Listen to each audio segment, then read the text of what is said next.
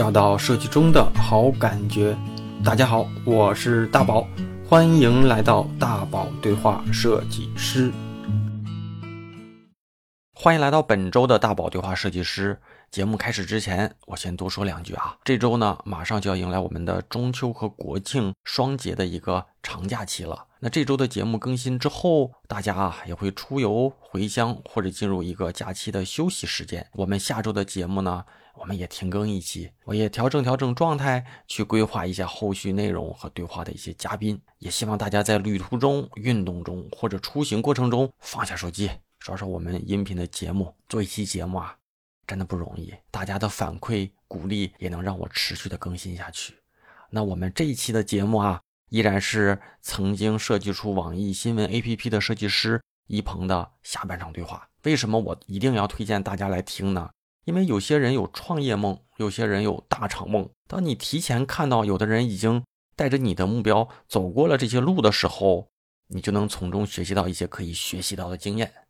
好吧，精彩节目，咱们开始。我觉得咱咱再聊聊哈，就是咱先说的是产嗯设计转产品，可能需要去最起码你思维上要有哪些准备嘛。但是咱反过来说，设计师如果做产品，他有哪些优势，相比于原生的产品人？明白？我觉得，因为你就是这样的人，甚至我现在觉得你的这个基因里面。产品的属性可能还略微大大一点，大过一点。呃，可能后跟后面所做的事情相关吧，就是跟这些经验和后面的一些工作履历相关。呃，我觉得核心的优势也很明显，嗯，就是设计师第一，他具有很强的一个创造性、创造力或者创新的这样的一些意识啊，这个比较强。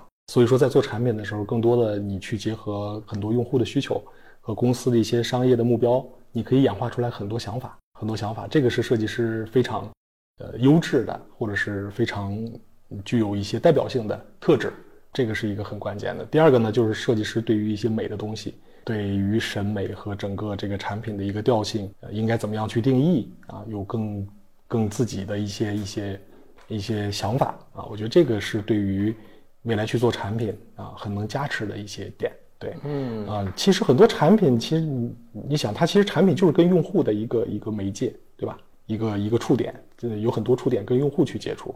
那一个美的体验，或者是一个更有新意的一个一个一个体验，包括说设计师还有一些刚才所说到的追求细节，对吧？那细节的完美，对于一个产品啊，从用户使用完成使用完整个的这个体验，呃，产品从前到后这种感受。它是能有更敏感的一种把握和把控，这个我觉得是设计师能体现出来这种优势的非常明确的这两个点吧。嗯，你说这个啊，我其实脑子里想到了一个，我以前同事说过一句话，他说很多行业里是没有产品经理的。对。但是呢，互联网就相当于多了这么一个岗位。我说不可能吧？他说你看看建筑建筑行业里面，设计师就做着产品的活儿，对吧？他不可能说有个人先设。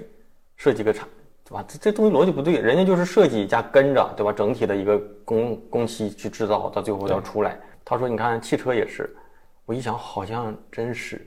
服装是不是也是？对。他设计的时候，那就是他的产品，他包括设计到制造，到最后出来。但是想想，看咱们互联网这块儿，可以把产品经理的这个岗位强化出来，哈。对。换句话说，其实前几年，包括说互联网里面一直有这么一个声音，就是需不需要交互？交互做的事情是介于产品和设计中间那么一点点的这种这种这种地带嘛？对，好的交互可能比好的产产品经理要强。对，好的交互或者是说好的产品经理能替代掉这个哈。是。那现在这都是一个可能不知道未来会不会是有些更迭的这么一个职职能吧哈。其实现在的有些公司，它很多的设计师，从最早的，比如说叫 UI 设计师，嗯呀，交互 UE，对吧？对。后来 U 叉，对，对吧？然后，其实在这个 title 上和现在很多招聘的岗位上，大家都能看到它的 title 也会有变化。嗯，对。比如说现在很多公司啊，包括一些国外的公司，它都会叫产品设计师。产品设计啊，设计师变成了产品设计师，你说这个东西就很有意思。对，为什么定义这产品设计师？那么。既然给你这个抬头，那你就要对产品负责。那所以说你做的事情就需要更更综合啊。所以说我觉得未来的趋势应该是往这个方向去走的。只是说在前期这种大量的，比如说应用啊、开发现在当然是已经到天花板了，啊，然后因为各个领域、各个场景下应用的开发，大家更有更细、更专的人，啊，来在这个链条上能加快它的效率，嗯，啊，来去专门研究一件事儿，然后最后大家把它尽快用最快的这个速度和最低的成本，啊，然后去把它投向市场去做验证。所以说，它也是一个在这个分化，然后再到整合，再到分化的这么一个一个更迭的过程吧。现在你看。呃，说中国的经济现在可能增长没有过去那么快哈。说因为早些年很长一段时间，中国有这个所谓的劳动力红利或者人口红利，然后呢做很多东西的时候，我们比国外的制造业的可能人人人的能力和整个的薪酬标准会比国外低一点。然后呢，到这两年，人家说有一个新词儿叫什么工程师红利。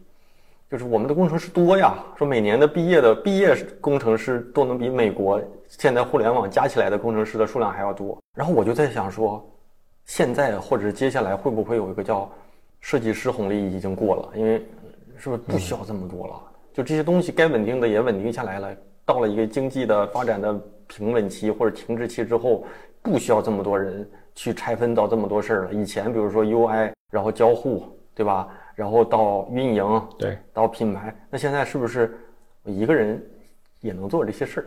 无非 无非就是，对不对？对对，现在可能像头部的公司，像一些互联网，咱们的这个原来的这些大厂，应该都是这样的。当然，他们现在也在做降本增效的事儿啊，包括大家所听到的现在的很多的裁员，那其实都是在压缩成本，对吧？也知道从原来的这个公司的发展上来讲的话，有可能一个公司会有多个业务。里边赚钱的呢，可能只占百分之十或者百分之二十，剩下可能不太赚钱。大家都在做布局，都在做探索，嗯啊，需要很多的人力来去支撑这些事情。那现在呢，可能更多不需要太多的这样的这个这个这个角色，这些资源来投入到这个上面去。那更多的呢，可能投入到了一个未来更有发展，能够把它这个变现或者是商业价值最大化的事情上面。存在专业的人，他一定还是有这个需求的。对于一些原有的一些。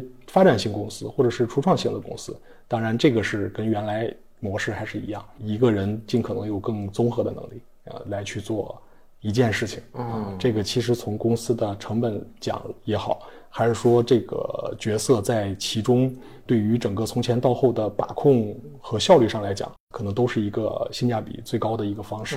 对，那咱聊聊你从大厂到创业，按照现在的故事线来说，肯定是这个故事。在走到某一点，退出了或者是失败了吧？但是细节我也不知道。其实这些事儿呢，平时咱虽然喝大酒，咱聊不会聊这些。对，所以你可以，你觉得？我觉得细节的，嗯，所谓的这种创业故事，咱可以，你敢根据你自己的来取舍。但是可以跟我们聊聊，你当时是经历了什么，然后包括说在这个阶段遇到了什么问题，是你之前没有想过的。好，其实其实我觉得我在整个的这个。创业的这个过程里面啊，其实是一个我自己认为我是去又上又上了一次学啊，又上了一次学，然后这个学呢，更多的是一些实践课，嗯，社会实践课。其实原来很在公司里面去做一些具体工作的时候，去做一些设计工作的时候，其实很多事情是接触不到的。当创业公司的时候，你会接触到除了事情之外的人，对吧？还有很多人的事情。对这个，其实，在公司里面或多或少会有，但是没有像在这个创业过程中跟商务过程中会接触的那么那么鲜明啊。对对，事情这个体现的会比较鲜明啊。所以说，我觉得这个阶段对于我来讲的话，是我去读了一次学啊，读了一次这个这个社会实践课啊，然后呢，又从这个阶段呢回到大厂。当然，当然，这个整个的这个创业过程呢，从我其实是。前期一点一点的做一个，从设计到产品，然后又到了后来去带了运营、用户运营的一个团队。对，其实未来在这个创业过程中做了很多的板块啊和工作吧啊，包括跟用户打交道，对这个投跟投资人打交道，然后跟这个还有很多业合作的一些伙伴去打交道，还有很多供应商去打交道。呃，这个其实让你的眼界和你的沟通的这样的一些。呃，一些能力和这个结合公司商业的目标去做判断的能力和决策的能力，都得到了很很很多的一些提升。嗯，所以说，我觉得这个经历对于我来讲的话，在后期我又回到大厂去做产品负责人，它是很重要的一个故事线里面的一个部分，嗯啊，组成部分。那你当时在创业出来的时候，我不知道该不该说啊，就是是这个公司是这个公司直接就没了，还是说你中间退出了？啊，这个公司是这样的，就是说公司整体来讲，首先还是这个。我一直抱着一个感比较感恩的心态啊，心态的话不是说在于说感恩公司给我多少的经济上的回报啊，我更多的是在于说我未来想要发展，公司给我提供了这样的平台，然后给我这样的授权，让我做这样的事情，而且不断的把更多的板块和业务交给我啊，信任我，那这个是感谢。然后另外一方面呢，是从呃合作的角度去看啊，合作的角度怎么讲呢？就是说也是未来。整体公司在后面的一些发展的规划和架构上，可能产生了一些一些这个这个整个从商业上的一些定位上的，跟我个人希望公司和它整个的线上应该怎么去走的这个方向性，啊，可能是有点不太一致。所以说呢，基于这些考虑吧，对，然后还有就是说，整个在这个个人创业的这个这个环境和背景下，自己。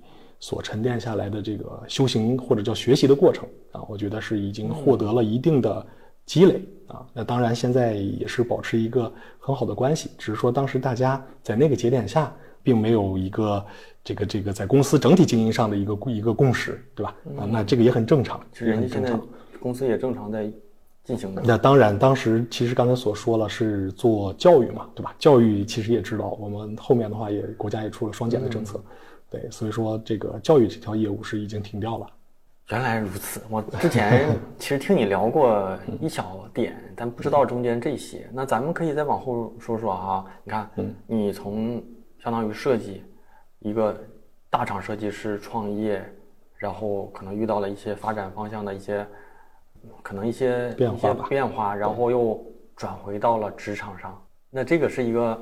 可能是一个无奈的过程呢，还是一个水到渠成的？可能正好有一个机会，这啪就进去了，很顺溜的。哎，我觉得这个这个就比较有意思啊。这个是一个，就我觉得是比较顺的这么一个过程。嗯啊，是比较顺的过程。因为那个节点下，我当时的下一家公司的老板，对吧？我们去聊的时候，他很看重创业的能力，就是你有过创业经历。那这个公司是高途吗？对。啊，那行，再跟大家聊，因为可能有些同学应该也听过高途，除了新东方，它应该算是也算是头部的当时的对教育教育公司，嗯，那可以继续聊聊这段。对对对，这个其实我在讲的说，从我的职业变化和这个整个工作上的一个一个这个跳槽吧，是吧？这样的一个一个过程，所以说后面呢。呃，除了创业这个阶段，然后我又加入到了像高途这家公司。这家公司其实我很欣赏当时的这个老板，对吧？我们去了做了将近有一个多小时的沟通，然后对于就是 CEO 跟你聊吗？嗯，是 VP 啊啊，是也算是合伙人吧啊 VP。然后我们一起去聊了整个的一个对于教育，当时因为是行业嘛，对于行业的一些看法和判断。以及说对于整个教育类型的一些产品应该怎么去做，教育类的服务怎么去做，那其实这个更多的是偏业务层面的一些事儿。那所以说这些优势呢，就是在之前的这个创业阶段所积累下来的。那那就刚才所说到的一些点，就是大家对于产品转产品也好，是吧？然后去做其他领域的事情也好，那对于你行业本行业业务的了解和积累，你的认知，这个也是非常关键的一点。其实，首先从创业公司，对吧？回到回到职场上了啊，对，相当于是从一个创业的这个伙伴，对吧？嗯，这样的一个角色，然后回到再回到职场上。职场那这个过程其实它也是一个在同样的业务啊垂类业务下的一个平移，对，所以说这个当时是一个。一个点，因为这个公司的体量相对来说要比其实虽然说创业公司做的也当时也还不错，但是它的这个高途这家公司的体量明显要大了很多嘛，毕竟也是头部的一家公司。那所以说呢，这个在这个节点呢，更看重的就是这个创业的一个背景啊，对这块可能也是需要这样的一些经验。首先来讲的话，就是不在于限制一个叫做所谓的打工思维吧，所谓的打工思维，就是嗯。就很多人都在都在讲说，应该是打工还是创业，对吧？打打工还是创业，这个其实有的时候也也也不分啊，有的时候呢也可以把它分开。嗯，那那这种情况下，我觉得更像是说希望是你有一个创业的心态和状态去打工。嗯啊，其其实更多的是要的是这些点，来去充分的结合业务，能跟着业务的节奏啊，你有更强的内驱力，还有你的创业的一些需要具备的素质。嗯啊，来解决公司让你解决的这些问题，甚至说做得更好。所以说，在这个契机点啊，所以说加入到了这家公司，后面的话其实啊，负责是成人业务板块相关的一些设计工作。你看哈，就有句话说的，就是有人打工像创业，有人创业像打工。对其实你要是用创业的心态去在职场上去上班去努力，最后你的那个本事是能带走的嘛？对对对？其实，在这个点上也想也想聊一下我的观点呢，就是说，就是个人啊，就是我觉得可以把自己就是一个人理解为一个个体户，或者是一家公司一。家公司，你无论是参与创业，还是说你去创业，还是说你去在公司所谓的公司里面去做去做打工，对吧？那它其实都是在一种合作的情况下，这个产生的一些收益，啊，也就是说你个人就是对吧？应聘你去到一家公司，其实是你也在跟公司在做合作，对吧？你的价值能给公司带来多少，公司给你多少回报。嗯，你自己做个公司做设计公司，你做乙方，对吧？假如比方你做乙方公司，那我跟甲方合作一样遇到同样的问题，嗯，对吧？那跟公司上下游、跟你的老板、跟公司对你的要求，你能不能去满足和解帮他解决问题？这个其实就是一个，我觉得从个人角度来看，就是一个一个一个比较明确的定位吧，就是你到底怎么去想这件事儿，怎么去看待这件事儿。嗯啊，那你看，你从创业团队到职场上哈，其实你到了高途的那个阶段，其实是算是一个真正的一个产品人的身份了。对，产品人的身份，对，你做产品的身份，把你设计的这个过往的这些经验，可能会叠加到你现在这，但你的真真所谓的名头就是一个产品产品人产品总监。啊，产品人。那你觉得你现在你自己来定义你自己，你是一个什么角色？是设计师？我我用一句高途同事，尤其是业务同事对我的评价吧，嗯啊，这个也不是我自己给自己去去应该怎么去定位，大家对我的评价是一个非常懂业务的、会做业务的产品负责人，就是哎，你觉得做业务和做产品，它最大的思维不同是什么？本身产品，当然肯定会有一些这种象牙塔上的人吧，他就是要做一个完美的东西，他不考虑市场哈。当然也会考虑啊，也不是说是不管设计，那你觉得因为我要对产品负责，对，因为要对产品负责，就需要对你所做的，无论是你的 app 对吧，还有后面的小程序也好，你的官网也好，里面到底要呈现什么样的内容，呈现的品质怎么样，这些一定是要去干预的啊，一定是要去提出要求和意见的，嗯啊，这个是一部分。当然，最重要，为什么说结合业务？那结合业务的话，当时解决了一个问题，就是钱的问题，就是帮业务挣钱，帮业务省钱。啊，所以说是产生了这个这样的一个一个称呼，或者大家的一个评价。嗯大家会知道你过往是一个设计师吗？知道，也知道也知道。那你但是，嗯，现在你还但会我挺好的。我有时候也会说，我原来就是做设计师，我也挺自豪的，因为我觉得这个做设计师就本来本来就很好。嗯，对，设计师本来就很好。而且，那你看到，比如说你看到你现在的产品的一些设计做的不好的时候，或者你会对，因为你是设计出身嘛，你会对这个设计的要求比普通的产品经理更高吗？更挑剔吗？在精力和时间允许的情况下，我可能产品团队会多做一些东西。哦，啊，就是大家所说的，有的时候可能会产品团队会不会把手伸到了交互那一块儿？嗯这个这 交互多做一点儿吧，是不是把手又伸到了设计设计和视觉这一块儿？对，对，所以说有的时候会有这个问题。我我我我的想法是说，尽可能的是从前面去结合业务，能把这个后面的节奏和效率搭呃带得更快。这个当时就是一个一个一个目标，就是你一定要是说从前面去正向的反馈，高频和快速的反馈，才能让你的产品最终变得越来越好，对吧？用户越来越爱用。那所以说的话，无论是我们前期去做的用户的这个市场的调研也好，还是用户的一些声音，然后去做了很多分析类的工具。那这些工具得出来的结论，我们第一是要透传给各个各个团队，包括业务团队。我们需要把这些好的声音、坏的声音哪不好要传出去。这个其实是帮助整个的业务在做提效，帮助服务在做提效。还有一个就是说，对于整个操作和使用上哪有什么问题，我是让产品在后面的规划的时候，全部把这些方面全部要放进去了。这个其实就是能更快的帮助设计团队和协同于设计团队来去解决，共同去解决这些问题。所以说，我觉得作为产品来讲的话，甚至说设计同学也可以做啊。就是作为产品来讲的话，他更先接触这些信息，他更多的时更有更多的时间去分析这些信息，那就尽可能把这些信息的价值能够尽量的分享给其他的这个伙伴，帮助大家在最后做产出的时候能够尽可能没有太多的偏差，直接解决问题啊。主要核心还是发现问题、解决问题嘛。我我们的这个听众里面，嗯，有挺多同学啊，他可能不在北上广，或者是在北上广呢，他不是在一线大厂工作，他可能就在一个创业团队，或者在一个刚融资，甚至说一个，对吧，在一个公司里，除了老板，所有设计能接触的事儿，他都得干的这样的一个职能，有挺多这样的嘛，对吧？对，就我们定义为创业团队，我想替他们问一句，就是在这样的创业团队里，他们怎么去最大化的？提升自己的进步或者是成长的能力，因为他们会觉得没有人带我，老板直接就告诉他不好看啊什么的啊，这是一个。其次呢，就会觉得我接触不到厉害的设计师，我就不知道怎么去做得更好。但是你看，从另一种角度上来说，可能在这样的团队里做得更综合一些，什么什么等等的吧。所以你你在创业的过程当中，包括说你后面的这些，其实也也经历过这种从零到一嘛。如果你给他们的建议。你你会觉得他们在这样的环境里怎么能够更快速的去成长？明白明白。其实我觉得这个核心还是一个学习学习的问题嘛。对，刚才说了这些平移的能力里边有一项很重要的就是他的学习能力，嗯，到底有多快，对吧？呃，你学习的效率到底有多高？那么我觉得在这样的一个环境下啊，首先这个环境是这样一个环境，你可能一天。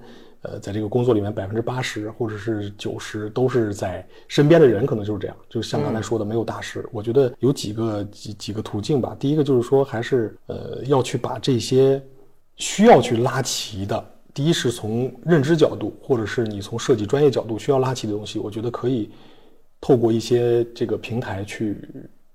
有时间的情况下，我觉得还是要多看。对，互联网现在已经获取信息的难度越来越低。对对，我觉得还是要多看，这个是非常非常非常直观也非常高效的一个一个方式。就是保持眼高手低，这个是设计师需要具备的嘛，一直都要眼睛要高。你当你看一个东西觉得你看不出问题的时候，那可能你的看的东西一定是少了，或者是你在这个是。这个设计领域的一些啊前沿性的认知上，可能是已经有些落后了。对，所以说我觉得这个是一个能帮助你解决问题的点。还有一个就是说，你去衡量这个东西到底好不好，老板说不好的时候不一定不好，对吧？我觉得就是所谓的叫合作，对吧？合作的话是建立在一个尽可能对等的情况下。那么你要相信你自己的专业度，你的专业度就在于说，刚才第一是说你保持一个高的眼光。那么第二点。就是说，你要有一个更好的落地和执行的一个一个一个能力。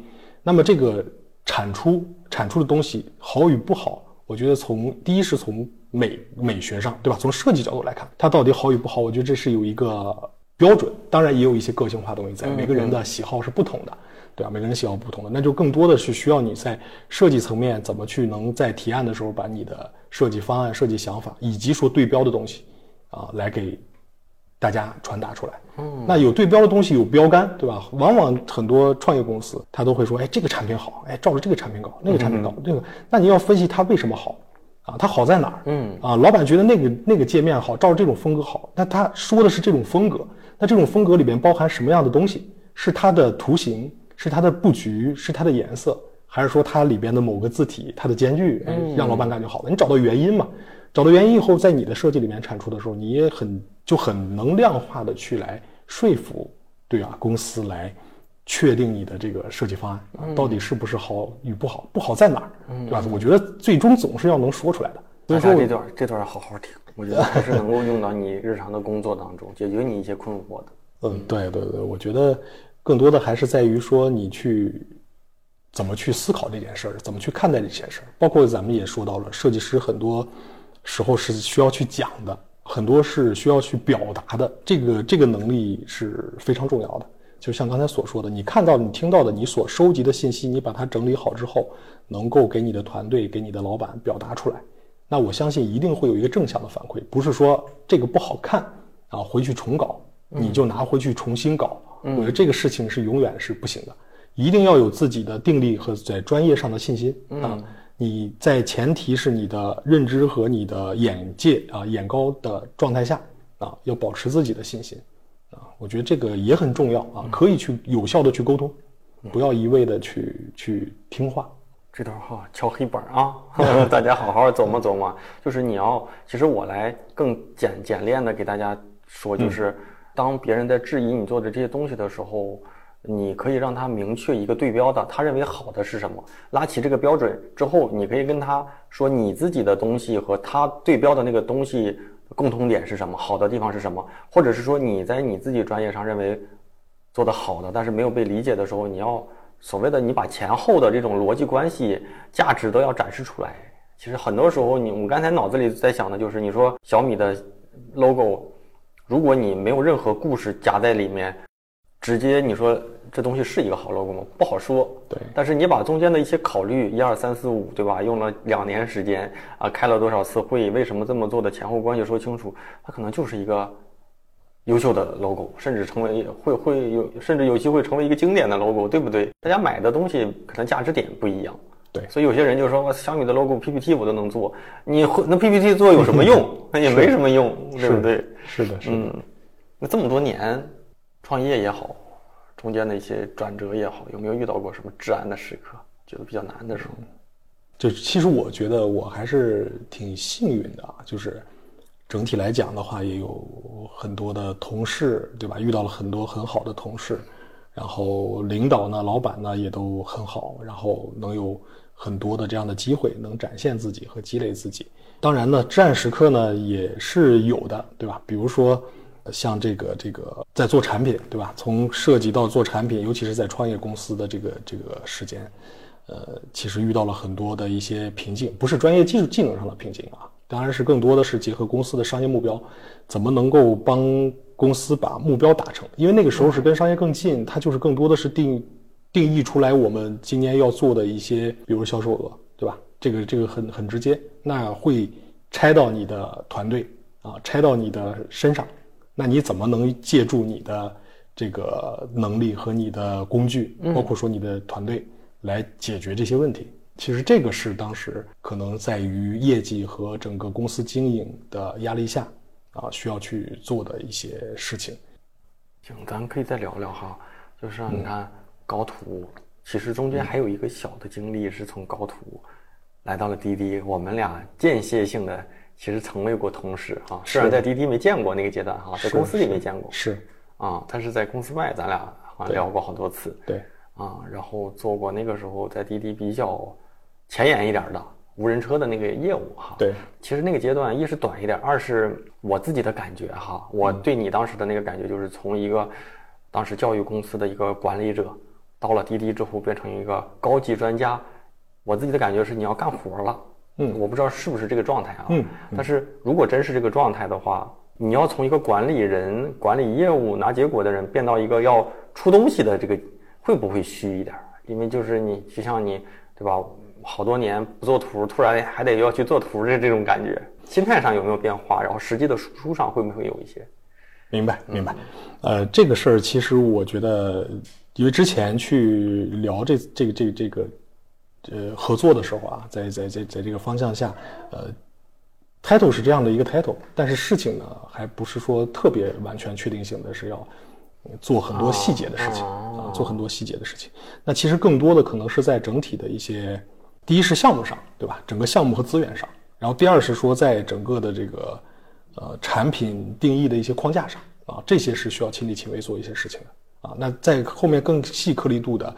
呃，还有很多团队的伙伴啊，当时其实也是在招人，在面人，在快速的进人，而且在非常快的节奏下，对对对，其实也是没有到那个产品经理要出的那些工作里，呃，对，还不不不到这个这个颗粒度上，更多的还是下面的一些这个这个呃同事们啊，在在做这些事情。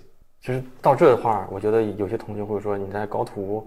怎么来的滴滴？其实大部分人应该也知道，也是属于那种政策上的一些调整呗，对吧？然后也就从那边就就来到这，然后到后来，或者是到到现在的这一个创业阶段哈。对，嗯，那现在你觉得是一个创业的好时机吗？其实创业的时机怎么说呢？就是。可能是相对的啊，就是相对的。相对的话，我觉得这个时机是在于说自己怎么去看待创业这件事儿，或者是完全自己独立创业这件事儿啊。呃，我觉得时机时机点什么时候都都好啊，什么时间都好，只要你自己做好准备就好啊。我觉得这个是很关键的。当然你要想清楚自己要做什么样的事情啊，然后怎么去做，需要解决哪些问题，你有哪些资源，这个我觉得是是关键啊。这些确定了之后呢，其实这个事情无非是你考虑我还不要继续再打工的问题。你觉得你现在的这个阶段是一个？可能是一个到了这个时间节点要做的事儿，还是说水到渠成了？可能很多东西都送到门口了，那我这事儿可能就就干起来了。其实前期是有一些水到渠成的点在，对，包括身边有一些资源，可能对于现有的业务会有一些帮助啊，尤其是开始，对这个很重要，因为一个创业的状态下所阶段性的这种资源上的收益。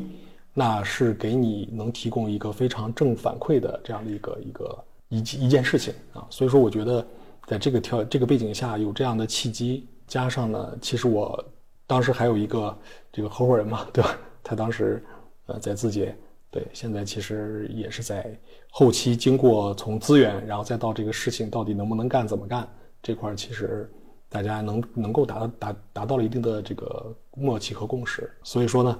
我觉得基于这些过往的积累，我觉得大家有信心和有这个意愿啊，来去推进一件事情，我觉得也是挺好的啊。嗯，就是也没有说想到现在这个时间点应该不应该去做这件事儿啊。我觉得时候到了，或者是资源到了，或者你自己的心已经到了，那你就去做啊。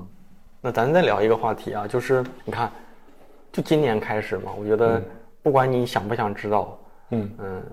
在哪个城市，基本上你躲不开一个单词，就 AI，对吧？对，或者是叫 AIGC 哈。对。所以你说在这个时代哈，很多设计师说我怕被这个工具淘汰了。那你，我觉得你可以跟大家聊一聊，你作为设计师也好，或者一个创业者也好，嗯，怎么样跟这个时代更好的去共处，或设计师怎么去去跟他们更好的去共处？我觉得第一个就是。面对一个新的工具，对吧？我觉得大家应该第一是要去抱有一个这种拥抱的心态。首先呢，要尽快的去了解这款工具是什么样的一款工具，它能解决什么样的问题啊？就比如说这些工具目前来说，嗯，就说图生图的领域吧，对吧？对于摄影，甚至说一些商业摄影，再到一些手绘，对吧？甚至说一些插画。能解决的还算是不错了，嗯，但是对于更抽象的一些东西呢，嗯，可能还是需要更多的迭代或者指令的成本，才有可能在这个不可控的情况下找出相对可控的一个一个生成结果。那所以说，在这个过程中呢，我觉得随着 AI 大模型未来的演化和发展，它一定是能够在效率上和最最终的质量上能够有一个更多的提升，但是在整体的，比如说对于设计思维。还有说整个设计的一些怎么说呢？情感方面的一些东西吧，我觉得它的体现目前来讲的话还是会弱一些的。嗯，所以说我觉得不用恐慌，对于这个事儿不用恐慌。我觉得既然定位它了，就是一个工具，对吧？这工具的话，就是替代人的可能性还是比较小的，更多的还是说人去替代人，对吧？嗯，你设计师结合好这个工具以后，你会替代掉不会用这个工具的设计师。嗯，我觉得现阶段是这样的一个阶段。啊，所以说大家先去拥抱，先去了解它能到底在你的设计上解决什么问题，嗯嗯，对吧？甚至说一些大厂的朋友也知道，他们大家都在用这个 AI 工具，甚至说还会在从公司角度会看什么？那这个工具能解决多少人力的问题？那现在能看到，因为这个工具在这些公司里面裁掉了多少人？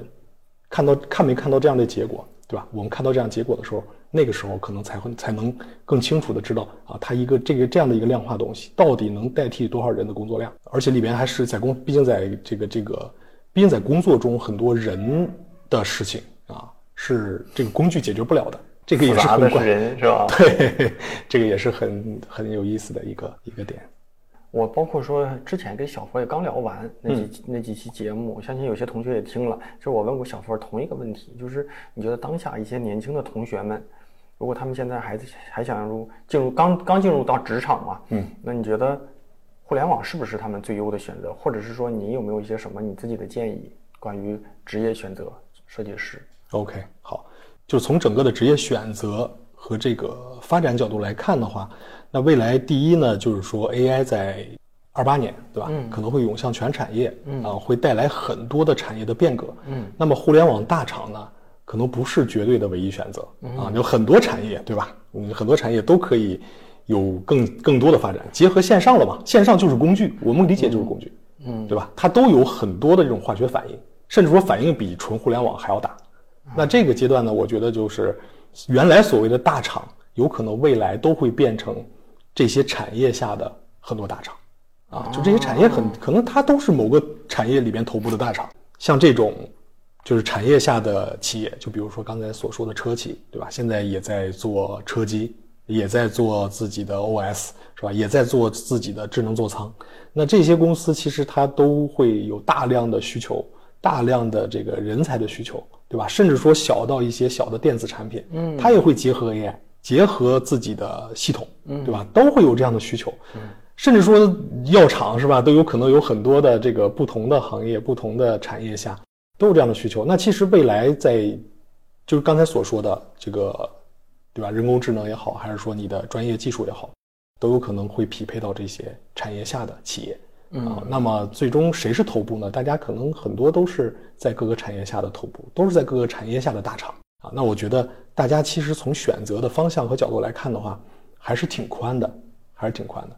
所以大家真是这样的，因为现在我觉得还是一个大部分人一想到我要找工作，我要进互联网，其实大部分人还是这样的。但是很多时候，就是当大部分人都这么想的时候，对，它已经不是一个最好的选择了，是对不对？你看，像一零年、一二三年、一一零年、一一二年那两年，其实还不是一个互联网大家觉得是最优选择的一个阶段。很多人可能从零零八年到一二年前后吧，进到了互联网，赶上了互联网的那一波所谓的成长周期，什么微信崛起的一个，对吧？什么你包括说在那个阶段，可能什么美团什么的也也开始了，对。当大部分人现在都想进来的时候，可能他也不一定。我只能说，我每期可能遇到一个互联网的从业的这些朋友们，都会聊起这个话题。对，因为现在还是你刚才说的那句话，你没进到这个行业，你根本就不知道这里到底有多卷。是这样，对不对？是这样。你别说什么产品了，就是就是真挺卷的，心累。没错。对我同我记得同事，我记得当时在职场上，同事就说不想上班，我想请假。我说为什么？我就不想来。我就想请个病假就不来了，就有这样的，好多上上班如上坟，对对对，还有那种就是就干抑郁了。你说他多累呢？可能也没有说那么累，但是好像就是上班让他就是整个人都不好了，有这种的。对，所以说这个怎么说呢？就是心态也很重要。我觉得真的是心态很重要。当你觉得。你有这个目标的时候，你可能觉得很多事情不是太多的事情。当你没有太多的目标，只是为了当前当期的一个回报，对吧？这个状态下，其实做好多事情是很难受的啊。呃，所以说呢，还是要想清楚自己到底要的是什么，然后我后面应该怎么去发展，怎么去完善自己的未来的职业生命周期，对吧？我要看到我的每一个里程碑应该怎么样去规划。这样的话，在你整体的大节奏上，应该不会太有太大的偏差，无非就是你努力不努力、速度快与慢的问题。啊，具体到涉及到你未来到底是你会不会被淘汰，然后你是不是不够优秀，会这个新的产物会给我带来什么样的影响？这个我觉得大家可以去听，可以去收集这些信息，然后一定要去了解这些信息。但是不变的东西还是你自己内核的东西。刚才所说的，无论是软的技能也好，硬的技能也好。只要你自己自身足够硬，那未来所有的变化，它只是变化。嗯，对，对于你来说只是变化，而且你能在这个变化里面找到你更好的机会。那你这么多年的职业生涯里啊，可能咱们俩年纪也不算那么大，对，但是也算有十来年。嗯，你有没有自己的这种职业倦怠期？就是某一个阶段，要么就是专业你觉得成长的不够，要么呢就是。也是对上班或者是什么那种很抵触，会有这种阶段吗？有啊，这个当然会有了。例如某个时期，对，就是在你的，尤其是在你的心力和很多事情不不能去左右的时候啊，包括说这个怎么说呢？就尤其是这个你的心力是不能承担现有的一些现状给你的压力的时候，那个时候是让你感觉最最这个痛苦的，或者是最容易产生倦怠的。也就是说，一个有点抵触，或者自己给自己怎么说呢？自己不能自洽。有没有具体发生在你身上的某个点或者某个故事？嗯，我给你讲一个哈，我记得好像就是也是这种问题，就最难的阶段嘛。好像过往的有个节目，就是我有一期节目，就征集大家在这个疫情期间的那种最难过的一个阶段，名我有点忘了。嗯，啊，有一个同学给我投稿，他说他最难的那个阶段就是有一天加班嗯，加班到好像十一点还是十点，然后去赶地铁，一顿跑，跑到地铁站最后一班地铁刚走。然后就嚎啕大哭，那个时候好像是什么打车什么的各种立马什么的啊，对，好像是他又赶上什么呢？他那个那个那个码也过期了，然后他又赶紧去打着车去去做核酸，核酸那个也刚刚过了，结果呢就导致他地铁也好像也不能坐，还是怎么样，他就嚎啕大哭。我一听我就感觉好难呀，其实都会有这种阶段。对，明白。你看你啊，我我认识你，咱时间也。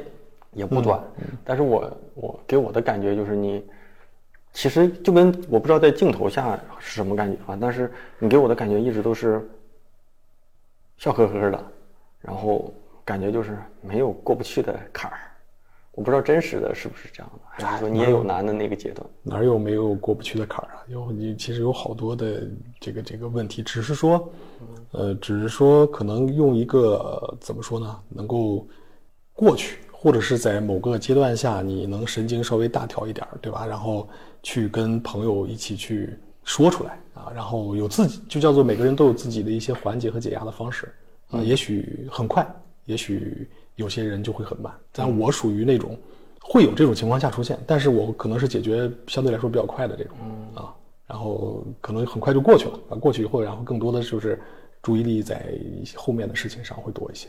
我自己哈，我自己。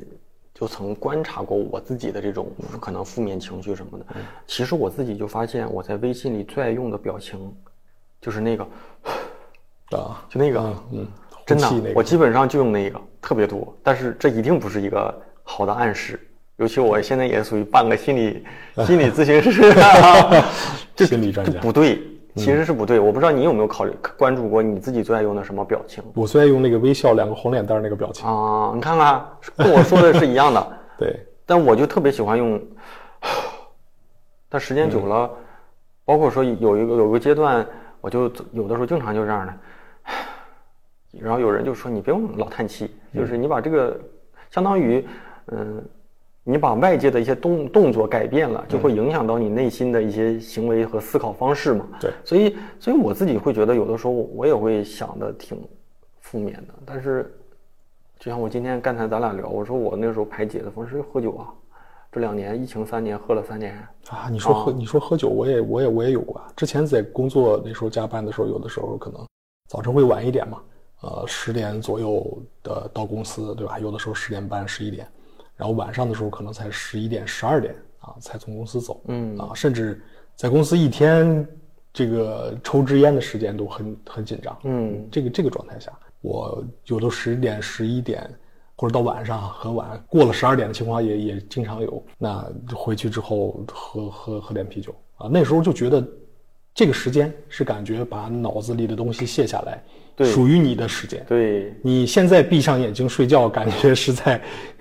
这一天这一天就没了，太奢侈。所以说都挺不容易哈。对对对，是喝酒。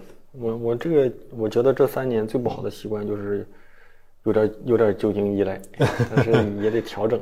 毕竟说知道自己这种方式不好，也得用一种新的方式去想办法替代它。其实我觉得每个人的这种发泄方式不同，喝酒其实只要是适当吧，我觉得是每天都喝啊。那段时间也不是每天都喝，基本上。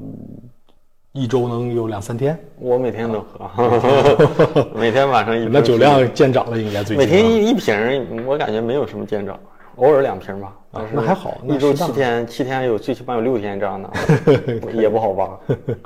适当。晚上也是十一二点的时候开始。嗯嗯，所以说我觉得这个，在这种压力下，有的时候好多是这个这个工作中。和家庭生活给你带来的一些压力，然后很多压力呢是自己给自己的一些压力，然后也跟原来的一些小朋友们去去沟通，大家在工作中也会遇到各种各样的问题。其实，在我好多看来啊，就真的是自己给自己增加了很多无形的内耗。对，想的想的太多了，我觉得好多好多这个这个朋友想的太多了，嗯，往往会感觉你在用你的精神内耗，来在无谓的在做了一些自己的加班，而且这个加班也不会公司不会有成本或者是有收益给你，就这个情况会特别多。排解压力，我觉得还是要还是要放松，适当的放松，咱们还得喝起来，是喝起来，放松放松。好久没喝了，咱们对，就是更多的回归到一个。更本真和自我的一个状态下，你会发现你的状态就会慢慢的变得很好。其实喝点小酒这个东西就是很好的。那有些人真的小酒好啊，你每天都喝就不行，是不是？有些真的有些朋友这个哎，平时看着非常的这个严肃啊，我感觉真的很紧张啊。一聚餐去唱歌，喝完酒哇，那比谁都嗨，那种状态多好啊。嗯，呃，就是放松啊。节目听完了，欢迎回来。这一期的节目时间不算长，如果你听完不过瘾啊，可以刷刷先前没有来得及听完的节目，都是宝藏。当然呢，如果你对嘉宾有感兴趣的问题、疑惑，欢迎写到留言区啊，我来找他跟大家解答。假期到来，大家多去感受感受世界中的美好，多去陪伴家人，多去运动，多去做能让自己变得更好的事情。所以怎么说呢？无聊的时候用耳朵跟我们这边的节目做一场对话。邀请大家加入我的微信听众群啊！进群方式在我的嗯哼哼大宝频道里回复“群”就能收到。大家可以在群里跟我提建议、提供内容资料。如果你有合适的角度，我也希望你能够上到我们节目里跟大家做做分享，也不是不可以嘛。这是我们这个节目听众的大本营啊！当然呢，我也真诚的邀请大家加入我的星球私房课。虽然我把它定义为私房课，但是我更希望大家能在这里找到自己的。顿悟的时刻，这里面呢还有一群努力积极的宝藏同学，这真是我的荣幸，因为大家呀在这里真的是太有爱了，帮了我很多很多的忙。亚里士多德有句著名的名言，我最近呢也在节目里总重复：人生最终的价值在于觉醒和思考的能力，而不只在于生存。三流的交付是技能，二流的交付是逻辑，一流的交付是顿悟，也是觉醒。最近呢，我也在星球里分享令我所顿悟的观察、感受和深刻的观点，尽我所能的去帮助大家激发自己的这个觉醒的时刻。而且呢，我今年在私房课里新增了一个专栏，叫《三百六十五个设计师的赚钱笔记》的专栏。我希望把我亲身经历、身边朋友做过、见过、知道的一切一切，以设计师身份做到甚至拿到结果的案例呢，整理和分享给大家。那这个专栏里啊，只聊跟你我一样的设计师，他们做了哪些你我不知道甚至没有想过的变现方式，只聊搞钱，只聊搞钱的思路和方法。我依然呢，还是会在。星球里给大家每日的答疑解惑，还是会给新老同学们去做这个一对一的咨询的福利。其实这样的一次的一对一咨询就能够让你值回票价。推荐今年呢在职业上遇到困难、想要转型破局或者进阶的设计师们，当然还有期望一直保持成长、收获更多设计资源人脉的上进设计师。再就是咱们大宝对话设计师的忠实的听众们啊，加入方式在我的哼哼哼。大宝频道里回复归队，收到一个弹出消息，扫码加入。每一次我都会重复：种一棵树最好的时间是十年前，第二好的时间就是现在。只有进群的老同学们知道这里到底有多大价值。节目结尾啊，再次感谢一下给打赏的同学们。其实这个节目都是因为能够有持续给我鼓励、给我支持的这个新老同学们，所以才能一路走到现在。我用我的方式，把给节目打赏过的老朋友，还有或许你刚进来。收听不久的新同学们，用我的方式给大家做一个真诚的感谢。第一位同学啊，咱们先读 Y O A U 啊，下一位同学小猪猪，再下一位东隅已逝，再下一位八大名，再下一位是也是我最近总读的啊，好听要早点睡觉。然后还有就是飞君，最后一名同学是舒飞啊，里面有一个新同学，剩下都是老朋友，好吧。最后祝我的同学们。假期玩的开心，一定注意安全。无聊的时候呢，来这里跟我分享分享你假期的故事。咱们就节后不见不散喽！拜拜拜拜拜拜拜拜。Are my reality, the only